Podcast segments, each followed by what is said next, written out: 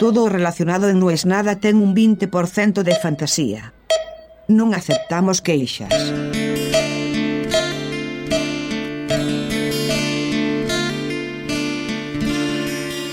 Y de esta manera dejo oficialmente inaugurada la temporada de frío al momento de grabar este podcast. Esta jodita de grabar en la calle ahora empieza a ponerse cuesta arriba. Hoy no hace, según el termómetro, un frío bestial, pero el primer frío del año es como que te pega un poco más. Ya después, dentro de unos días, diría, ojalá hiciera hoy el frío que hacía ese día que yo pensé que hacía frío. También está entre mis habilidades abrigarme mal. Soy como el optimista, no el optimista del gol, pero el optimista del tiempo. Siempre creo que hace menos frío del que hace. Y entonces eh, siempre voy desabrigado. Pero creo que tiene que ver con mi deseo de que no haga frío. Odio el frío. Aún así, esta semana por un momento estaba en mis planes ir a fin de año unos días a Dinamarca. Gané el año pasado un premio de periodismo digital por decidirlo y no sé qué, y parte del premio eran unos pasajes a donde yo quisiera, dentro de ciertas condiciones. Bueno, elegí Dinamarca con la mala suerte de que cuando fui a pedir el premio me tiraron con la letra chica y me dijeron, sí, pero en esos días que usted quiere no se puede. Y en tal día no se puede, en tal día no se puede. Quedan cinco días en todo el año que podría usar. Así que bueno, no iré a Dinamarca probablemente. Que también iba a pasar un frío bestial. Hace 21 años fui y me voló la cabeza Dinamarca. Así que ganas no me faltan. Hoy cuando venía acá a grabar esto pensaba, ¿por qué grabo en la calle? En realidad empecé a grabar en la calle por necesidad, por una idea de tener más intimidad. Había una cosa que decía Fumanchu, el argentino holandés Theo Bamberg, mago, miembro de una dinastía de magos, su padre fue Oquito, uno de los grandes de la historia de la magia también. Y Fumanchu decía, la mejor manera de guardar un secreto es publicarlo. Él se refería puntualmente a la magia y a escribir una magia en un libro contra lo que la lógica indica, que era que eso todo el mundo se iba a enterar cómo se hacía, era la mejor manera de guardarlo ese secreto. Porque ya, si vos pones una magia en un libro, deja de ser un tema de conversación entre los magos. Che, ¿cómo se hace esta magia? ¿Cómo se hace esta magia? Ah, está en tal libro. Y se acabó. Era también una ironía de señalar a que los magos no leen. Entonces, yo vine a la calle a buscar privacidad, lo cual suena un poco contraintuitivo, pero lo es. Yo acá puedo decir cosas que por ahí en la oficina no me siento tan cómodo diciendo. Porque claro, que me escuchen mil acá, en la calle, y después cada uno en su casa, me genera menos vergüenza o inconveniente que, que me escuche la gente que yo no quiero que me escuche. Así que ese es un poco el motivo de por qué empecé a grabar en la calle hace un tiempo. Cierto es que el sonido me gusta mucho también y a ustedes también les gustó, por eso nos lo quedamos. Quería hablar de otra cosa de todas maneras. De la gente que hace cosas porque sí, porque no. De los hobbies.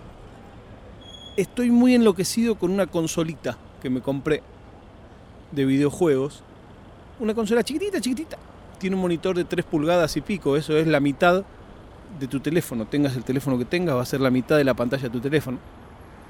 Y que corre todos los videojuegos que se te ocurran que yo podía jugar cuando era adolescente, joven. Me explota la cabeza. Me explota. Estamos hablando de una consola que me costó menos de 40 dólares. Y lo que más me gusta de todo es que hay un grupo que encontré. Vos tal cual la comprás, viene y corre todos esos juegos. Pero la verdad que la interfaz es fea, el menú es feo, es lento.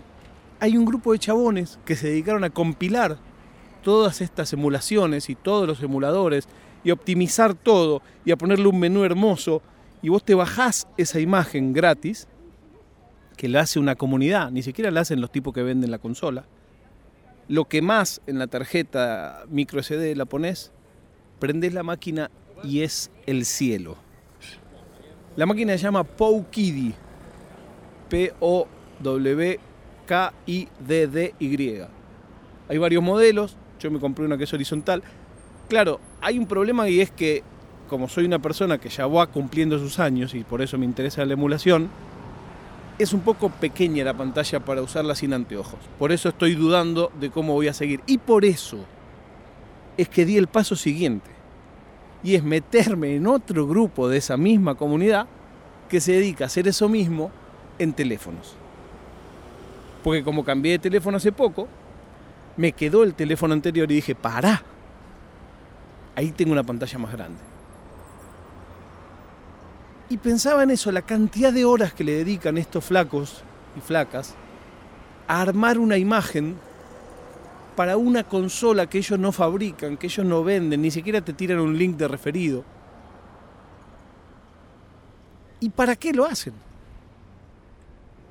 Bueno, yo pienso que más de uno le debe pasar lo mismo que a mí, que no debe poder creer tener un Nintendo 64 en el bolsillo. Yo trabajaba en Atorrantes, un programa de televisión en Argentina, y teníamos una Nintendo 64. Nintendo era sponsor del programa y yo no lo podía creer. Era inalcanzable para mí.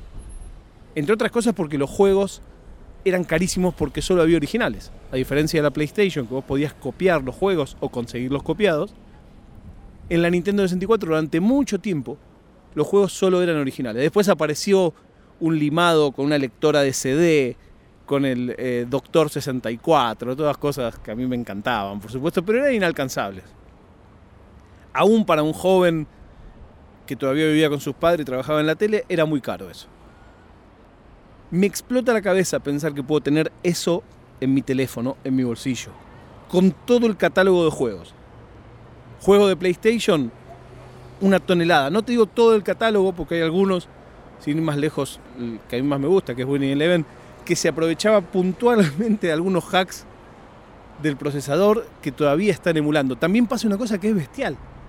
En la escena de la emulación, todo el tiempo están ajustando y de repente la noticia es, che, logré hacer andar el Castlevania con tal cosa y no sé qué.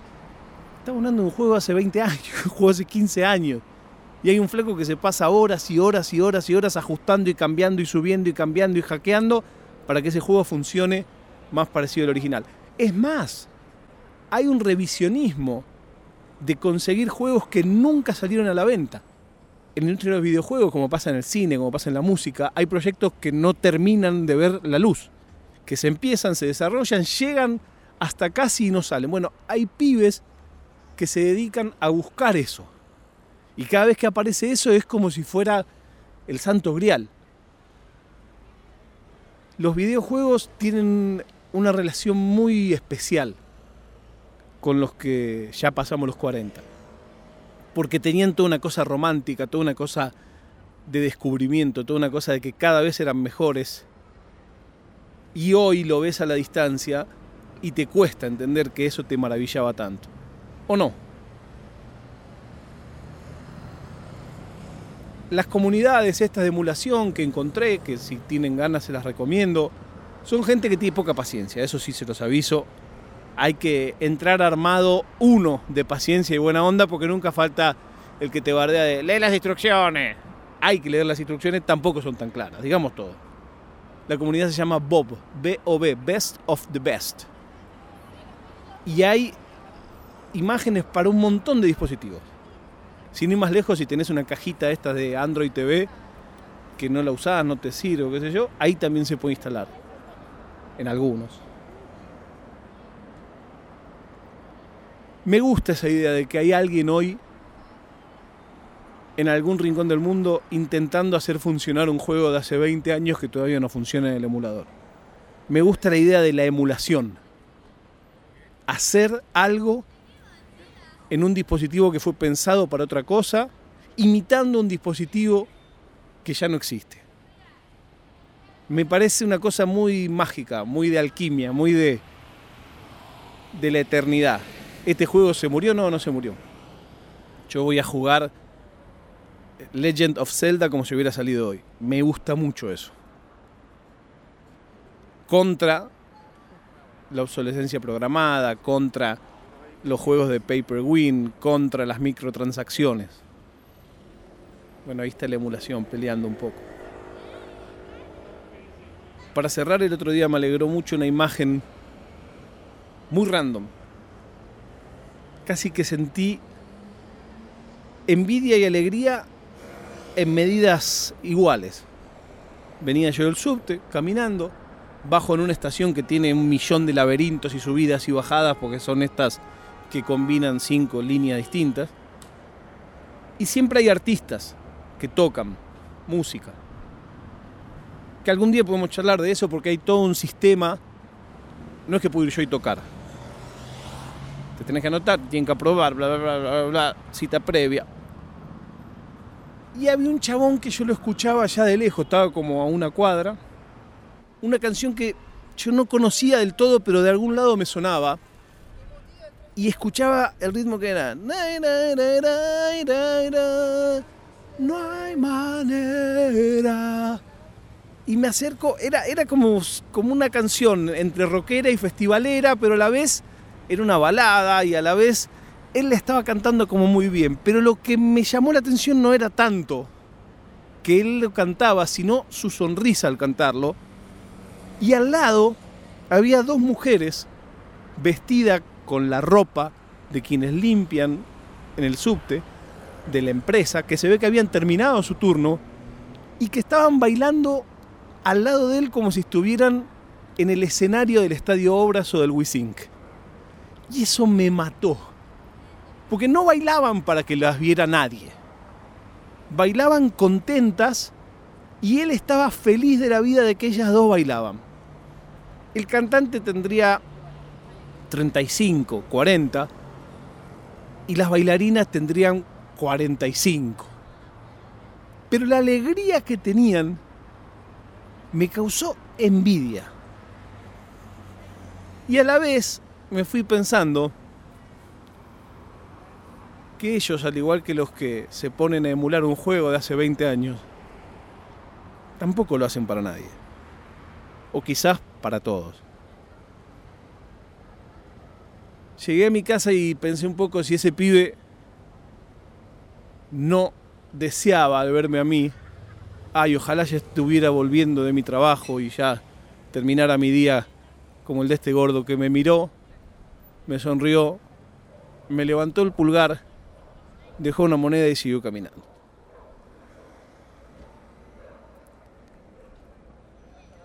Como también soy tonto y tímido, recién el día siguiente, al volver de nuevo, le dije, muy bueno, maestro. Tampoco quería interrumpirlo. No hay manera. No es nada.